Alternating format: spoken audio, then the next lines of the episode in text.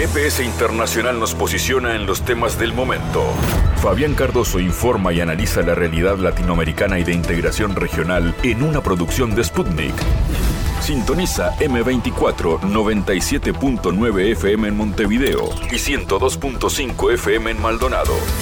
También puedes escuchar GPS Internacional por mundo.sputniknews.com y m24.com.uy. Ecuador es noticia y por eso en GPS Internacional le ponemos especial atención. Vamos a hablar con Irene León, analista ecuatoriana. Queremos saber qué pasa después de esta decisión del presidente Lazo de la muerte cruzada, o sea, de disolver el Congreso, disolver el Parlamento y convocar elecciones anticipadas, horas antes de que se tomara la decisión, de que el Congreso tuviera que tomar la decisión en cuanto a su posible destitución. ¿Qué pasa de ahora? ¿Cómo vienen las elecciones? ¿Quiénes pueden ser los candidatos? ¿Será un gobierno de transición? ¿Hay posibilidades de que el correísmo vuelva al poder? Alguna de las preguntas que buscará responder Irene León. Hablaremos también con Mariana Vázquez porque el Observatorio del Sur Global, que está en Argentina y con el cual hemos conversado bastante aquí en GPS, está presentando junto a la Universidad de la Defensa con un diplomado sobre soberanía e integración regional. Vamos a ver de qué se trata esta nueva propuesta de formación que está proponiendo el observatorio y Mariana Vázquez como directora académica de esta propuesta nos estará contando. Y como siempre, hay espacio para la cultura local, para la cultura uruguaya y en este caso eh, hablaremos de teatro, de una nueva experiencia, en realidad una propuesta que vuelve a la cartelera montevideana dentro de poco. Así comienza entonces un nuevo viaje por el mundo. Este es GPS Internacional. En GPS Internacional localizamos las noticias de América Latina.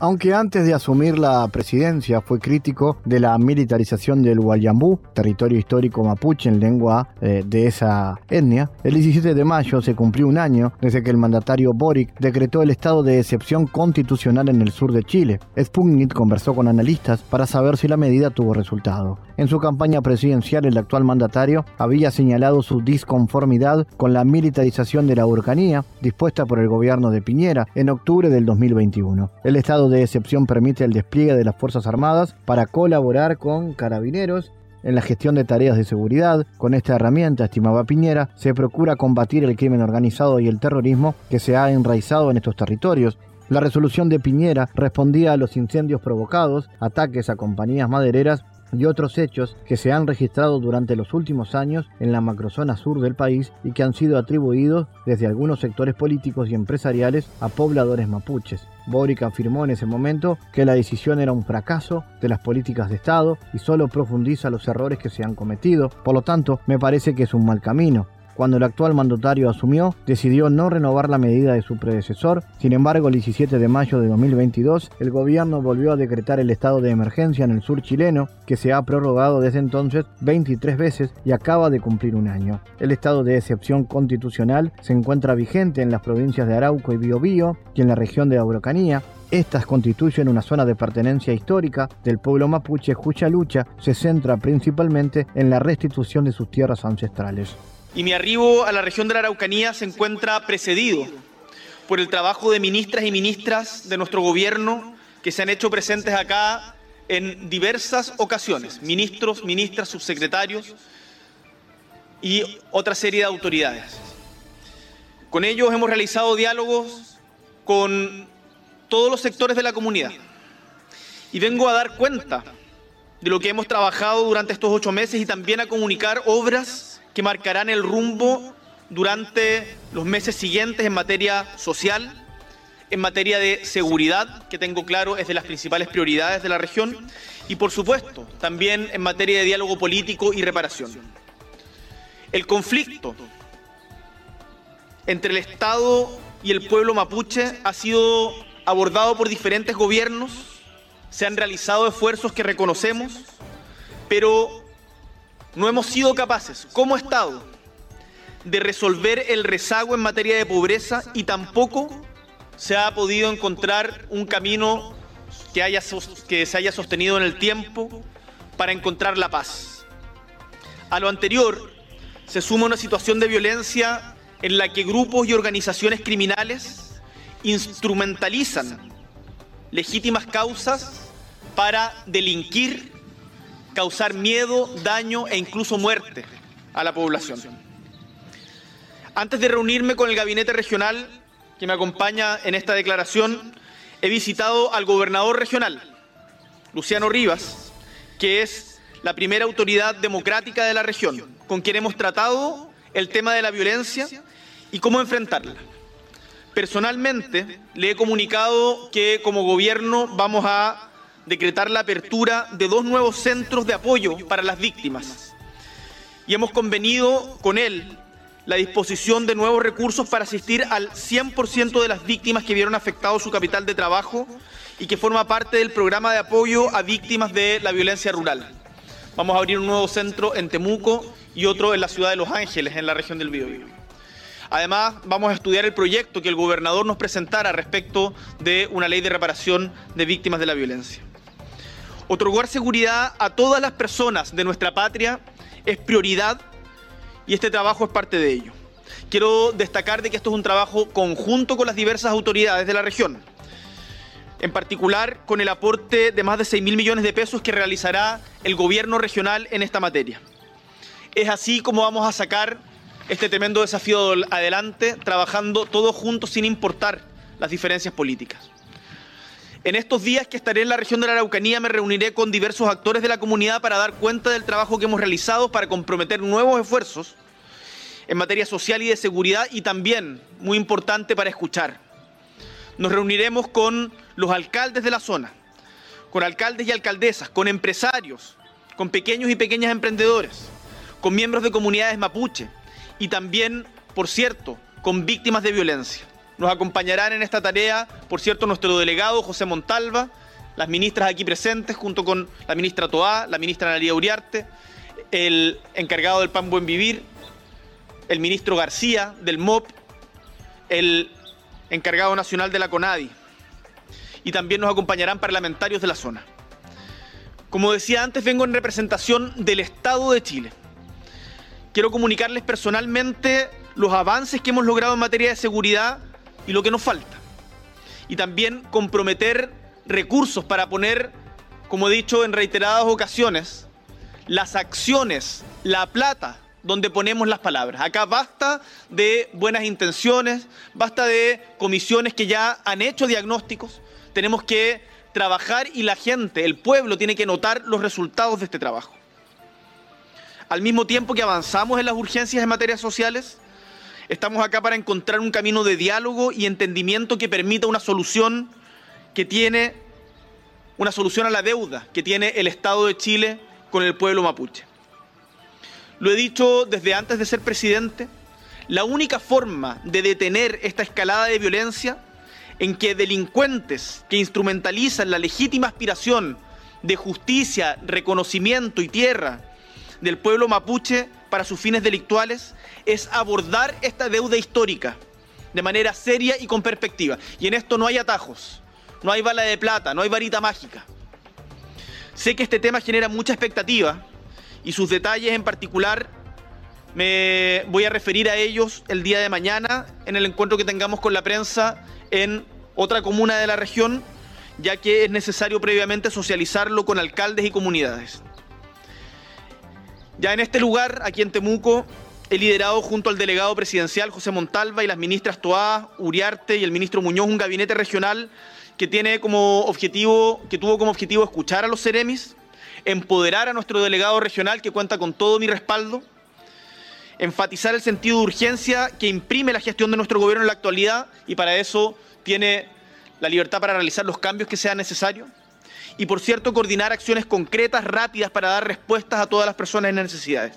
De manera más esquemática, yo sé que esta declaración es larga, lo lamento si hay eh, algunos canales que pueden estar en vivo, pero quiero dar cuenta específica de los compromisos que estamos tomando, para que sepan de que acá esto no son declaraciones de buenas intenciones, sino que son cosas concretas. En materia de seguridad, la implementación del Plan Nacional contra el Crimen Organizado en la región de la Araucanía, que concentra un cuarto del presupuesto que estamos destinando a nivel nacional, por lo tanto estamos poniendo prioridad en la región.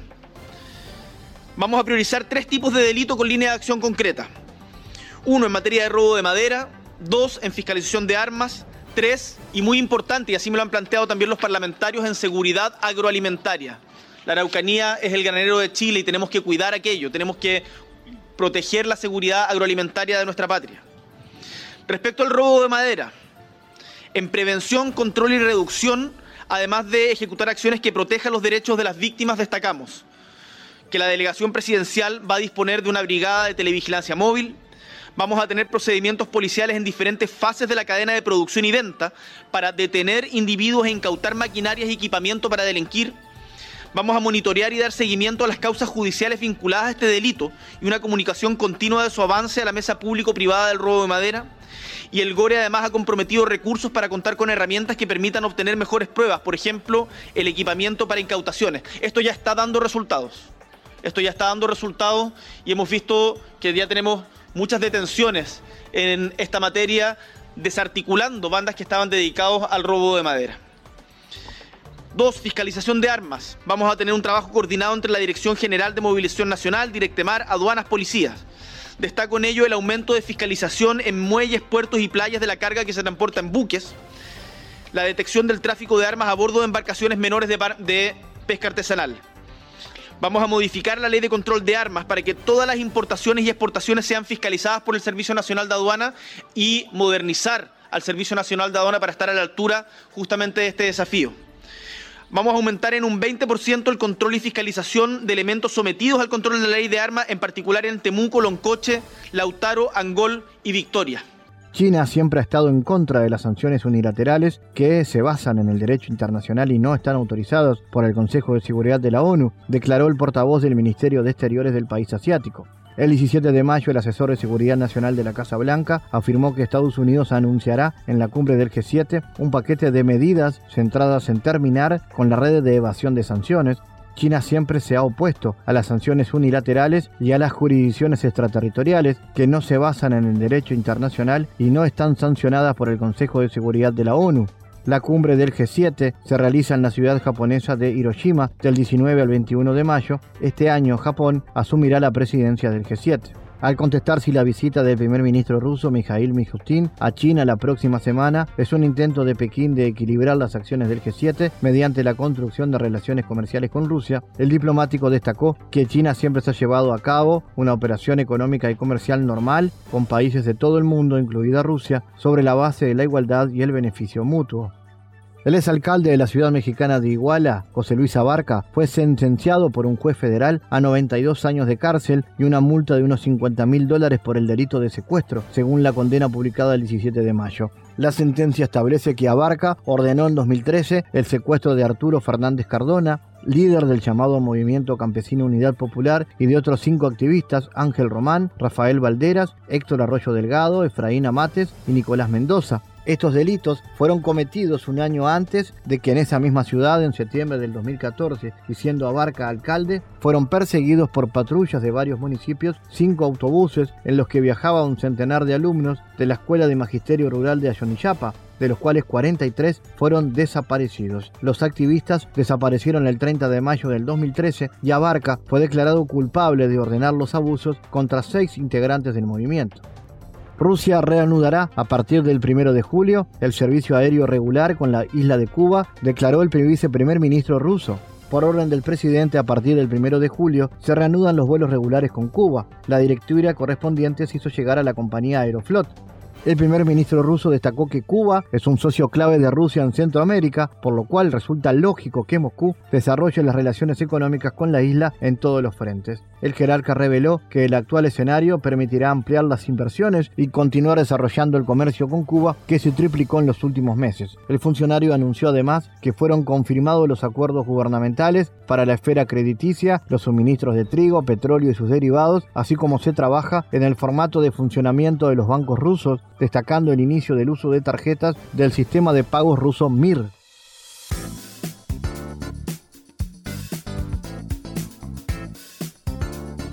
Bueno, siguen pasando cosas en Ecuador. La presidenta del Consejo, Dina Altamani, informó que desde este 18 de mayo empieza a correr el plazo de siete días para realizar la convocatoria a comicios anticipado tras recibir la notificación del decreto 741 que disolvió el Parlamento y ordenó la realización de nuevas votaciones. En las urnas, los más de 18 millones de electores van a tener que escoger el binomio presidencial que va a conducir los destinos de la nación por dos años y a los 137 integrantes del órgano parlamentario luego de la decisión este 17 de mayo del presidente Lazo de firmar el decreto 741 por grave conmoción interna que anuncia el llamado a nuevas elecciones. Vamos a hablar con la analista Irene León aquí en GPS. Irene, bueno, ¿cómo analiza finalmente esta medida de Lazo? ¿Es de alguna manera señal del fracaso de su gobierno? ¿Qué reacciones hubo ante esto? Em, hola, en primer lugar hay una señal de, de miedo frente a la a la destitución inminente que estaba en el, en el Parlamento, que estaba colocada ya, eh, avanzada.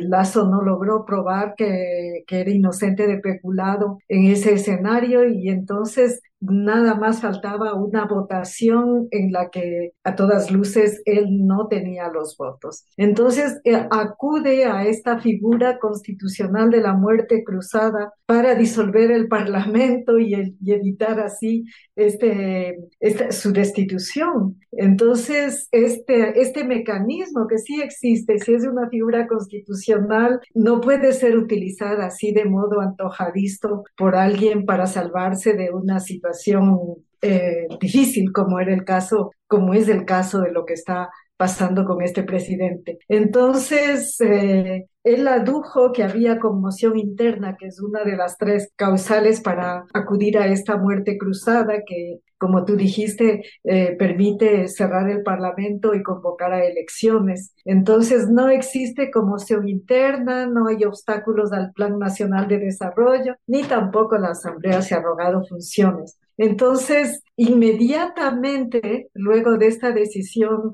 arbitraria, este, actores y sectores políticos y sociales han reclamado su carácter ilegítimo, su ilegalidad. Y bueno, Lazo acudió con argucias a esta medida y fundamentó la conmoción interna para convocarla, pero a medida que avanzan las cosas también él ha ido cambiando e incluso hoy en CNN, en el medio de comunicación, adujo que el país estaba inmerso en un macabro plan político y que podía arremeter contra la institucionalidad. Entonces, esto último, por ejemplo, no es parte de, de los justificativos para acudir a la muerte cruzada. Así que el país está ahora en, en una situación compleja, movimientos políticos y sociales están acudiendo a la Corte Constitucional para, para defender su, la causa democrática y denunciar esta irregularidad. A la vez, como Ecuador está inmerso en este proceso de, de lofer, de judicialización de la política y sus mecanismos, hay todo tipo de amenazas contra las instituciones, así como sucedió con la Asamblea, ahora la Fiscalía ha actualizado acusaciones contra consejeros de la Corte Constitucional y así sucesivamente. Entonces es una, una suerte de, de golpe de Estado lo que está viviendo en el país. Máxime si Lazo desde el primer momento no acudió a las instancias oficiales del país para legitimar esta decisión, sino que se presentó respaldado por las Fuerzas Armadas y la policía, que son quienes han cercado y siguen custodiando la Asamblea Nacional. Entonces hay una situación en la que estamos en más bien en una, eh, en una agudización de, este, de esta disputa para imponer el neoliberalismo radical que, que propone Lazo a todo precio. En América Latina vimos este, muy recientemente una situación parecida de un presidente que quiso disolver el, el Parlamento en Perú el presidente Castillo. Y como, recordé, como recordaremos, inmediatamente la OEA, eh, otros gobiernos este, condenaron ese intento e incluso se impuso una presidenta de facto para para deslegitimar una acción como esa. En Ecuador no, al contrario, ha habido felicitaciones de la OEA, mientras sucedía la sesión del Parlamento, envió una suerte de advertencia y la actitud es muy diferente, especialmente el gobierno de Estados Unidos, que condenó lo que sucedió en Perú con el presidente Castillo, acá en cambio eh, ha ofrecido su, recurso democrático y su voluntad de continuar los planes comunes, conjuntos con, con Ecuador. Así que estamos en esta situación en Ecuador donde, como te digo, se han profundizado las condiciones críticas de la democracia. No, no se puede llamar de otro modo. Irene, por supuesto que ha sido una noticia impactante. ¿Cómo impacta esto en la crisis política que vive el país? ¿Y qué perspectivas hay respecto a las elecciones que ya pronto se vienen? Mira, justamente eh, esto es parte de la, de la reemergencia del, de la política en el país. Es decir, con el, con, la, con el proceso del OFER se desdibujó la presencia de actores políticos, este, no solamente del principal movimiento político perseguido como es el movimiento Revolución Ciudadana, sino de la vida de los partidos políticos en general. De hecho, en los últimos tiempos, por ejemplo, con la situación que se ha vivido en el Parlamento y esta búsqueda de compra de conciencias y de votos que desplegó el presidente para evitar su censura, salieron a flote muchas crisis en, en partidos políticos que se fraccionaron o mostraron sus fracturas y, en fin, la política entró en otro, en otro escenario complejo. Pero a su vez, el movimiento Revolución Ciudadana, que es la principal fuerza política del país, mostró su fuerza con estas, con estas crisis de todos los demás y entre otros mostró su fuerza porque no se fracturó, no cambió de postura, eh, no, no se fusionó a, a ideas, eh, a ideas contrarias a la democracia, al contrario, defendió la institucionalidad, la democracia y en ese marco eh, protagonizó este, este enjuiciamiento al presidente. Entonces viene esto con una fortaleza que es el respaldo popular que tiene, que es altísimo, independientemente de que su líder está en el exilio, Rafael Correa, eh, perseguido, en fin, está en el exilio. Pero el movimiento continúa y tiene eh, ventajas que se han comenzado a mostrar. Por ejemplo, este ganó en la elección de los poderes locales. Creo que hablamos en una entrevista de esto hace poco. Ganó las principales ciudades, las principales provincias del país y continúa afianzándose como la primera fuerza política. Igualmente, aquí tenemos una quinta función del Estado que se llama el Consejo de Participación Ciudadana, y ahí también se afianzó como una la fuerza política principal del país. Entonces se mantiene ese hilo conductor y por eso justamente como mencionó el presidente Lazo hoy en su entrevista, este hay un peligro según él para el país. Es decir, este sector de la derecha no acepta que hayan otras corrientes, otras tendencias y con eso vamos a las elecciones. Por otra parte, en esta situación en el, de enjuiciamiento en el Parlamento, otros actores políticos evidenciaron su postura. El Partido Social Cristiano, que es un partido de derecha, tomó este, el segundo papel, diríamos, en, esta, en este enjuiciamiento al presidente Lazo y también eh, tomó un papel claro de condena al peculado y a la corrupción, que eran las causas que motivaron este enjuiciamiento. Y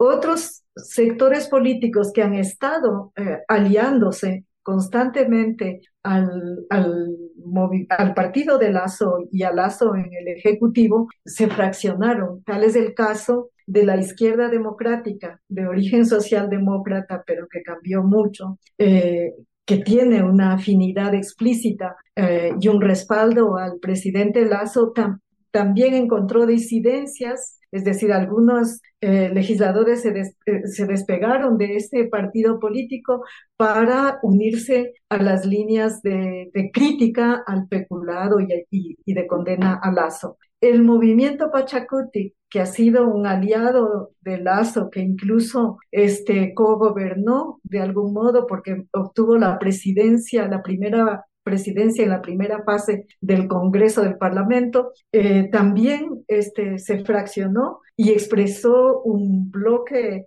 casi de 50% su oposición al gobierno de Lazo. Si bien que la otra mitad, en cambio, continuó respaldando de modo muy leal, digamos, al neoliberalismo y, a, y al Lazo en particular. Entonces, ah, llega, hay una situación política bastante compleja, con fracciones, con recomposiciones y con un movimiento, primera fuerza política nacional, que sigue ese sí incolume, sin expresar estas últimas, eh, ninguna crisis. Eh, a no ser la crisis que vive por la persecución de la que es objeto, el movimiento Revolución Ciudadana. Entonces vamos a elecciones en esas, en esas condiciones, en unas elecciones que como anticipadas corren un ciclo bastante, correrán un ciclo bastante acelerado y se está hablando de formar una gran coalición de, los movimientos progresistas para recuperar la democracia, para recuperar la institucionalidad y un proyecto de país, un proyecto, es decir, un proyecto propio soberano para el país. Estamos en,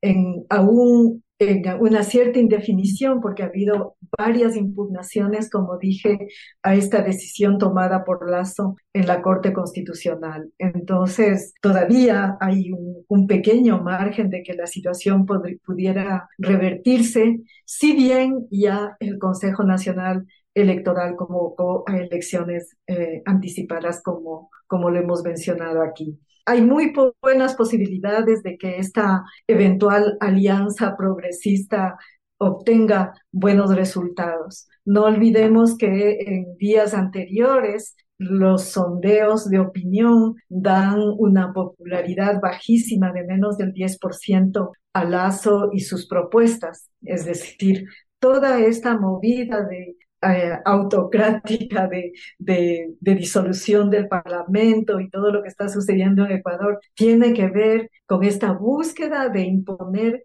la propuesta neoliberal radical a todo precio en el país. Y si hacen eso, si acuden a todo tipo de estratagemas, violencia, decretos sobre terrorismo y que las Fuerzas Armadas están detrás de todo, respaldando al presidente, es justamente porque hay una fuerza diferente que se expresa en el país y que tiene muy buenas posibilidades de tener victoria en, en caso de, de elecciones. Irene León, gracias como siempre por tu análisis para GPS. Gracias a, ti, un saludo, hasta pronto.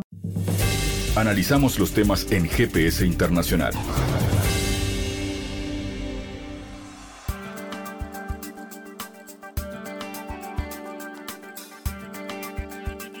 Bueno, está abierta la inscripción para una nueva edición de la Diplomatura Soberanía e Integración Regional en el siglo XXI que lleva adelante el Observatorio del Sur Global y la Universidad de la Defensa Nacional. Eh, esto va a comenzar en junio, será entre junio y septiembre. Tendrá una certificación emitida por la Universidad de la Defensa. La coordinación estará a cargo de Mariana Vázquez, eh, con la que vamos a conversar en minutos. Y la idea es hablar de aspectos relevantes del análisis geopolítico actual, pero con perspectiva regional. Eso es, eh, obviamente, el planteo y con ella vamos a conversar. Mariana, contanos, una nueva edición de esta diplomatura, ¿qué experiencia se ha tenido y cuál es la apuesta este año? Hola Fabián, bueno, primero muchas gracias por, por hablarme, por entrevistarme, por que cuente un poco sobre la diplomatura. Sí, la verdad es que estamos contentos, contentas porque es la segunda edición de la diplomatura. Se llama, como decía, Soberanía e Integración en el siglo XXI.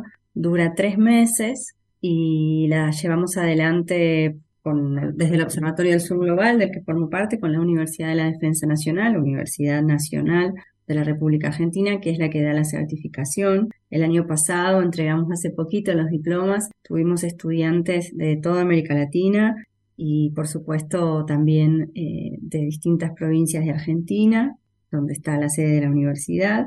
Así que, mm, bueno, eh, expectantes con esta nueva edición. Tratamos temas que consideramos que son claves para pensar a nuestra región en el mundo en este particular momento de, gran complejidad a nivel internacional, de disputa hegemónica evidente entre Estados Unidos, China, de, valorización de determinados territorios de nuestra geografía por sus recursos, de tensiones políticas, tanto globales como regionales. En fin, abordamos eh, temas, te, empiezo a contar, sobre los dilemas actuales de los países periféricos, el pensamiento latinoamericano sobre la unidad continental, que nos parece clave para, para proyectarnos a nivel global, soberanía energética, soberanía tecnológica, soberanía sanitaria, soberanía alimentaria, la cuestión de la geopolítica del Atlántico Sur, que a veces parece que em, interpelara solamente a Argentina por la cuestión Malvinas, pero en realidad interpela a toda la región, por la relevancia geopolítica del Atlántico Sur, por el hecho de que está militarizado cuando somos una región de paz. Bueno, cuestiones que nos parece importante que discutamos como sociedades de Sudamérica y de América Latina y el Caribe. Y por supuesto, sumamente enriquecida, la cursada permanentemente con los aportes de quienes están, de quienes están cursando por su experiencia, su trayectoria de vida, la opinión que cada uno, cada una puede aportar de cómo está viendo estos problemas y cómo nos afectan también en la cotidianidad, porque a veces las cuestiones de política internacional parece que estuvieran lejanas, pero después vemos que eh, incluso por estos tiempos lamentablemente a veces definen eh, si podemos elegir o no podemos elegir a determinados presidentes o presidentas, ¿no? Un problema que, que atraviesa toda nuestra región es la cuestión del lofer, por ejemplo, o la persecución política a los movimientos populares. Bueno, no es una cuestión menor. Eh, que estén hackeadas nuestras democracias. No tratamos específicamente este tema, pero lo planteaba a modo de ejemplo de cómo cuestiones que tienen que ver con matrices que trascienden a nuestro país, con, con disputas geopolíticas a nivel internacional, nos atañen en lo cotidiano, o el precio de los medicamentos, o si accedemos a un alimento o no accedemos a un alimento. Claro, múltiples temas y donde mm, compartimos el diagnóstico que eh, a nivel de universidades, tal vez no tanto en Argentina, pero sí pasa en otros países del continente, es difícil encontrar propuestas que hablen de integración regional, como también es difícil encontrar en los medios, ¿no? Propuestas que hablen de integración. Sí, sí, sin duda. Es, es una, una batalla cultural, como se suele decir, ya medio que ha perdido sentido de tanto que lo decimos, pero en algún punto es buscar que podamos tener conciencia geopolítica popular, es decir, que en cualquier instancia, que en cualquier debate, que en cualquier reflexión que tengamos sobre nuestra vida cotidiana y sobre lo que nos pasa, podamos incorporar una dimensión más de nuestra reflexión y de nuestro análisis, de nuestra lectura de lo que está pasando, que tiene que ver con la política internacional, con la economía internacional. La diplomatura es una diplomatura de extensión. Esto quiere decir que no es una diplomatura estrictamente académica. Eso desde nuestra perspectiva es algo auspicioso. El requisito para poder inscribirse en la diplomatura es tener un título primario, primario completo, para que personas con, con distinta, distinto, distinta trayectoria en la educación formal puedan aprovecharla y puedan también aprovecharla desde su propia trayectoria personal y desde sus propios saberes que pueden haber sido obtenidos en la educación formal o no. No es relevante para nosotros y nosotras eso, sino poder compartir eh, información, formación, debates que nos parecen importantes. Eso te iba a consultar. En realidad, todo aquel interesado en la temática, más allá de su formación, puede, puede participar, pero está especialmente dirigido de repente a quienes más le interese la política internacional, periodistas, eh, estudiantes de relaciones internacionales, de ciencia política, pero en realidad todos pueden. Sí, Sí, sí, sí, sí, es así. Incluso en, en, la cohorte anterior, que fue la primera, hemos tenido gran diversidad de participación, de edades, de, de, de geografías, eh, siempre dentro de América Latina y el Caribe en este caso, eh, de formación. Y eso realmente ha sido sumamente valioso, porque cada uno puede interpretar la formación que se brinda y reflexionar y compartir eh, sus opiniones desde su propia perspectiva, lo cual lo hace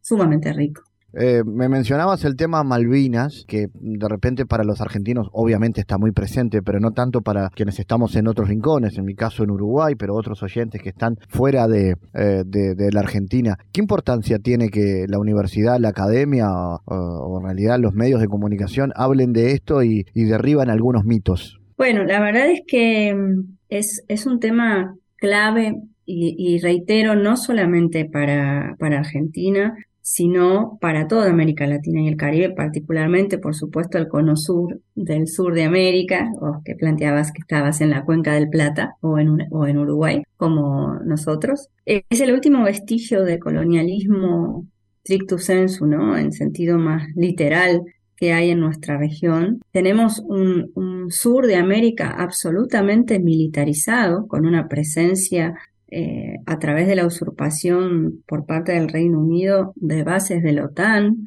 con riesgo para toda nuestra región. Nosotros, nosotras somos una región de paz, elegimos ser una región de paz y no podemos aceptar estas cuestiones. También hay recursos que están siendo permanentemente usurpados. Creo que en la región como tal, más allá de la República Argentina, debe recuperar la soberanía sobre eh, las Islas Malvinas y, todos los espacios circundantes, ¿no? Las sándwich, bueno, todo, todo, todo lo que implica la cuestión Malvinas. Y además hay otra cuestión que tenemos que, sobre la cual tenemos que reflexionar cuando hablamos del Atlántico Sur, que es la Antártida, que también es cada vez más importante en términos estratégicos y que pertenece a nuestra región. Entonces, eh, la usurpación de Malvinas es un paso para eh, ilegal e ilegítimamente demandar soberanía sobre la Antártida y eso también es una cuestión que como región tenemos que discutir, ¿no? A mí me satisface profundamente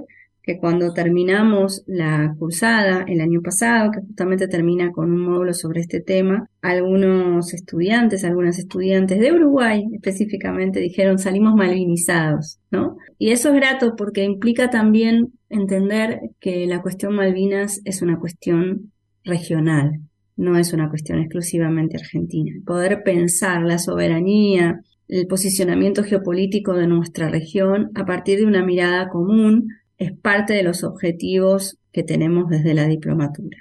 Derribar mitos en ese sentido también, de lo que podríamos llamar el nacionalismo más chabacano y empezar a ver ciertos problemas de manera común. Y esto tiene eh, tiene que ver con todas las cuestiones que planteamos de soberanía. La soberanía sanitaria, la soberanía energética, la soberanía alimentaria, la soberanía tecnológica. No, no tenemos, más allá de la cuestión del sueño de la patria grande, hay una dimensión pragmática en el objetivo de la unidad continental que siempre estuvo presente en la historia de nuestra región. No tenemos escala, no tenemos capacidad para enfrentar los problemas del mundo de hoy tampoco en el pasado, pero particularmente de hoy, si no lo hacemos de manera común. Y creo que es eh, ese camino el que tenemos que hacer y la diplomatura, la formación, la información que compartimos, los debates que pretendemos dar, abonan a ese sendero o buscan abonar a ese sendero. Contame entonces, ¿cómo se pueden informar los oyentes sobre esta diplomatura, pedir más información y de, ya luego de que se decidan formar parte?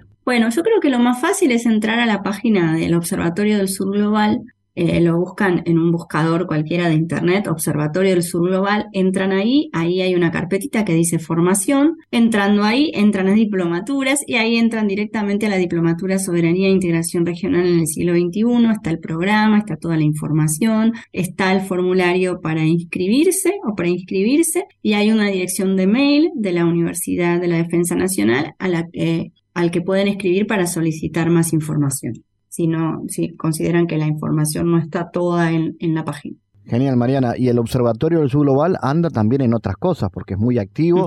De hecho, en este momento está hablando sobre política internacional, comunicación, entre otras actividades. Sí, sí, sí. También les recomendamos, ya que estamos aquí haciendo propaganda, que entren a la página porque van a encontrar, eh, se pueden suscribir a nuestros newsletters, que semanalmente eh, compartimos notas sobre política latinoamericana, política internacional, etcétera. También hacemos seguimientos de procesos electorales, eh, lo cual nos lleva a elaborar informes preelectorales y postelectorales que son, que son realmente muy interesantes, además de que visualmente son, son muy sencillos de comprender, que nos llevan rápidamente al dato y también a, a una cierta reflexión o análisis sobre el resultado, ¿no?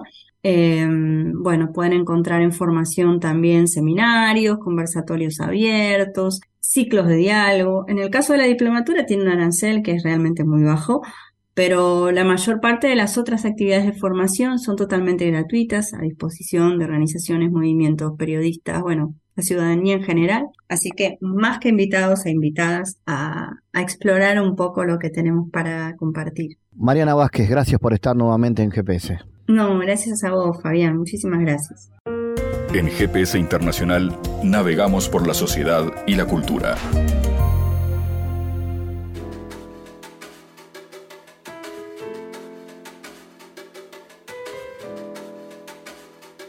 La pareja madura formada por Yvonne y George comparte apartamento con su hijo de 22 años, Michelle, y Leonie, la hermana solterona de Yvonne, que también ha estado enamorada de George. Yvonne es una mujer recluida, semi-inválida, que depende de su tratamiento con insulina y muy posesiva con su hijo. George se dedica a sus extravagantes inventos, es la tía Leo la que asume la gestión de la casa, que no duda en calificar de caravana de gitanos. Este es el argumento de la obra Los Padres Terribles eh, que se te presenta este 10 y 11 de junio en el auditorio Nelly Goitiño del Sodre. Vamos a conocer más, más allá de esta introducción, junto al actor Roberto Bornes. Roberto, contanos de Los Padres Terribles, cómo fue el proceso de trabajo para la puesta en escena y un poco más sobre esta obra. ¿Qué tal? ¿Cómo están? Bueno, la verdad que estamos muy contentos de, de volver a las tablas con esta obra, que en realidad la hemos hecho en varias oportunidades. La estrenamos en el 2009, que ahí fue que que obtuvimos el, este, el premio Florencia al mejor espectáculo. Y, este, bueno, siete nominaciones. La verdad que fue una obra de esas que uno le queda en el recuerdo porque tuvo una, una, trascendencia importante para, para nosotros y, que tuvo, tuvo repercusión importante. Tuvimos en el exterior también, este, en, en, varios, en varios festivales. Y bueno, la obra es una, es una, una familia disfuncional que bueno, muy particular todos sus personajes, este, eh, como tú lo, lo, decías. Si nosotros eh, vemos, lo, leemos a primera, a primera lectura, es un drama, es un drama total. Y, este, y la vigencia que tiene es increíble. Fue escrita en el año 38, fíjate tú, y este, ya en esa época este, se estrenó en París. Y después, eh, desde ahí hasta ahora, se ha se ha representado este, continuamente en diferentes, en diferentes países. Este, nosotros en el 2009 tuvo una, muy buena repercusión. Eh, pudimos encontrar en, en el elenco y en el director, que fue fundamental para, para, para la obra, este, eh, buscarle, buscarle la vuelta de, de, de, hacer esta obra, que si bien es literal, eh, le buscó una vuelta diferente transformando el drama en, en, una, en una comedia negra, digamos, ¿no? Y eso fue, eso fue, pienso yo que el gran hallazgo de, de, de ¿no? Este, no, no, no hablamos de, del elenco y del, y del autor, pero ya, bueno, del director. Pero yo pienso que una de las, de las cosas más importantes de, de, la obra es la puesta en escena, que fue, fue increíble cómo, cómo transformó esta obra y bueno, que la disfruta la gente, ¿no? Este, es increíble las risas que, que, provoca y toda la, la, buena onda que, que, claro. que nos da a nosotros también. Claro. Roberto, contame un poco del elenco y cómo fue ese trabajo de creación, cómo, cómo se, se trabajó al, al, momento de ponerla de no, eh, ponerla en escena por primera vez y ahora en este reestreno. Sí, bueno, por primera vez este fue un trabajo muy importante de, de muchos meses, digo yo. Este, fueron sí, son tres meses o cuatro, este, con, un, arduo trabajo de, de, trabajar cada personaje al, detalle y buscarle, buscarle el estilo, ¿no? Eso, es ahí está la mano, la mano de Alberto Simber, ¿no? Que es nuestro director, que la verdad que es, un maestro en ese sentido de, de cómo hizo esa, esa transformación. Y, este, y para nosotros, para mí en especial, fue una, enseñanza toda esa transformación de, de, de, un drama a, a, este, a este tipo de comedia, de, comedia negra que, que resulta muy entretenido y que tiene mucha, mucha fuerza para el espectador. Eh, ¿Cómo es con, en cuanto a la ambientación? ¿Hay música? Eh, ¿Dialoga lo ah, performático con lo sonoro? Sí, la música es una música hecha especial para la obra es un buen detalle ahí, no, no te lo comenté, pero sí, este, eh, Ojos del Cielo fueron los, los músicos que hicieron este, la, la, la versión musical que acompaña toda la, toda la obra. este, que está, está muy buena. Nosotros nos quedamos muy, muy contentos con, con, ese, con, con, la música que, que nos, nos propusieron y, nos, y, también junto con el director, ¿no? El director fue guiando más o menos el estilo que quería y, este, y ahí nos quedamos muy, muy contentos. Fue, fue un conjunto de, de, todas las partes técnicas también. Este, fue excelente eh, también la, la utilería, la, el vestuario, la escenografía que la hizo Claudia Eschafino y Beatriz Martínez, que son una genia, siempre trabajan con nosotros, eh, hace, hace años que trabajan con nosotros, y, este, y tenemos una confianza total en ellas. Y como hacen, nosotros cuando la estrenamos, la estrenamos en un, en un, en un teatrito chiquito, allá en Espacio Teatro, arriba, en la sala El Bardo, que era una sala para cuarenta y pico personas, este, con doble, doble tribuna, digamos, con doble platea, y este, era muy difícil hacer la puesta en escena y hacer una escenografía para, esa, para, para ese espacio. Y fue mágico todo lo que hicieron también con, mediante roldanas y, y porque hay eh, bien marcados dos, dos tipos de escenografía y en el medio de la obra, este, mediante muy sencillos movimientos, se transforma la escenografía en otra, en otra cosa, en otro ambiente, y es, genial, es genial lo que, lo, que han hecho y han logrado con eso. Más allá de las luces también, ¿no? Que, que también es, este, están espectaculares, que siempre trabajamos con, con Blanchet. No me salía el nombre. Eh, Roberto, ¿y la obra puede volver entonces al exterior y a, recorrer el, afuera del Uruguay y, el interior eh, también, si corresponde? Eh, bueno, eso lo veremos. Estamos, este, ¿qué pasa? Este, nosotros le tenemos mucho cariño a, este, a, este, a esta obra por la repercusión que tuvo, por lo que nos dio a nosotros. Y lo que pasa es que tenemos, hay un compañero que está viviendo en Buenos Aires, va a venir especialmente para hacer la obra, este, Sergio Muñoz, y este y en la medida que podamos, sí, estamos, estamos tratando de, después de estas dos funciones, hacer alguna función en el interior también, ya que la, la vamos a tener este, ensayada. Este, sí, sí en, la medida que, que podamos, sí, queremos este, hacerla. Eh, nos ha pasado algo increíble también que, mm, por ejemplo, hay una, una psicóloga que se recibió este, con una tesis final en base a, la, a los padres terribles. Vio, fue a ver la obra hace unos años y este, eh, bueno, le encantaron los personajes, porque los personajes son exquisitos, este, son, este, eh, están muy bien este, logrados y en base a, después nos mandó este el, nos mandó el, el, texto de, de, la tesis final de ella que, que, fue, fue muy gratificante para todos nosotros también que, lo haya tomado esta, esta, psicóloga.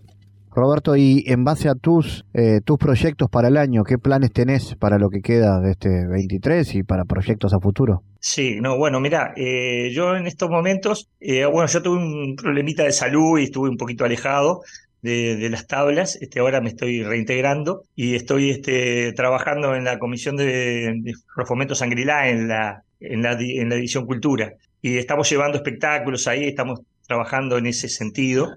Y, bueno, estamos este, viendo con otros compañeros también para hacer alguna una obra, estamos, estamos este, buscando textos y esas cosas pero en ese momento estoy en eso y estoy con y bueno y con, los padres terribles. Bueno, recordame entonces cuándo vuelven al cartel y cómo, cómo se los puede ver. que, bueno, te cuento del elenco porque este, está Noelia Campo, Alicia Garategui, Carla Moscatelli, Sergio Muñoz y quien te habla, Roberto Bornes. Eh, bueno, destacar que tuvo siete nominaciones y, recibió tres premios este, Florencio es el mejor espectáculo, mejor director y mejor actriz de reparto. Carla Moscatelli, que es, hace un personaje exquisito también. Este, va, los, va a ir el sábado 10 a las 21 horas y el domingo 11 de junio, estamos hablando, a las 19 horas. Están todos invitados. Eh, hay, las entradas ya están a la, venta en, en, y hay descuento para jubilados y bueno, para diferentes este, eh, para la diaria 2x1 y, Muy bien.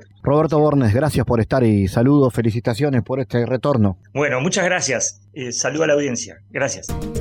El mundo en GPS Internacional. En Diálogos Geopolíticos analizamos diversos asuntos que atañen a la política mundial, desde el abordaje de los ámbitos multilaterales de articulación política a nivel global hasta las cualidades y los propósitos de las configuraciones regionales, tanto en América Latina así como en otras regiones. Nuestro objetivo es poner foco a una gran diversidad de temas que atañen a la geopolítica en el mundo contemporáneo. Para eso vamos a recibir a Santiago Caetano, aquí en GPS. Bienvenido, Santiago. ¿Qué tal, Fabián? Hoy hablaremos de la postura del ex secretario general de las Naciones Unidas, Kofi Annan, quien planteó la problemática de la intervención internacional en crisis humanitarias a partir de una reflexión en torno a la redefinición del concepto de soberanía, motivado por la coyuntura de hegemonía liberal de la época. En tal sentido, en un contexto de optimismo liberal, tras el colapso de la Unión Soviética y el fin de la Guerra Fría, Annan plantea que en un mundo signado por la interdependencia, la globalización y la preeminencia de los derechos humanos, que el interés nacional de los estados debería ser redefinido hacia la persecución de intereses y valores comunes. ¿Cuáles son las implicaciones políticas de este posicionamiento, Santiago? Bueno, esta coyuntura alienta a cambios en un concepto de la soberanía estatal condicionada a las fuerzas de la globalización y la cooperación internacional, a partir de un mayor destaque de los derechos individuales. Y en ese contexto, ante las crisis humanitarias, Annan promueve la articulación de consensos de la comunidad internacional en torno a la configuración de principios que definan el tipo de intervención y los actores. De particular importancia supone las dificultades de la comunidad internacional en actuar ante violaciones sistemáticas de los derechos humanos, como son los casos de Timor Oriental, Kosovo, Ruanda, entre otros.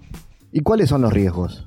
La configuración del orden unipolar en los años 90, a partir de una primacía global norteamericana, deja entrever los riesgos de actitudes imperiales que Michael Doyle, autor del cual hablamos en otras columnas, advierte en las intervenciones por parte de estados liberales fuertes en estados con otros regímenes, bajo el signo de la promoción y profundización de la democracia y libre comercio en el sistema.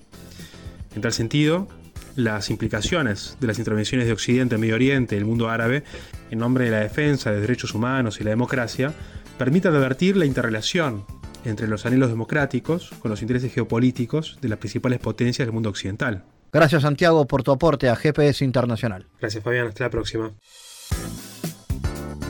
GPS Internacional, una producción de Sputnik con la producción periodística de Santiago Caetano, siguiendo los temas más importantes de la agenda latinoamericana y con visión global. Esta producción de Sputnik que se despide y que nos invita también a que nos sigan a través de las redes sociales. En Twitter somos GPS Inter y estamos también en Facebook, GPS Internacional. Fabián Cardoso en GPS Internacional junto a los protagonistas analizó la realidad. Una producción de Sputnik por M24, 97.9 FM en Montevideo y 102.5 FM en Maldonado. Que puede volver a escuchar en mundo.sputniknews.com y m24.com.uy.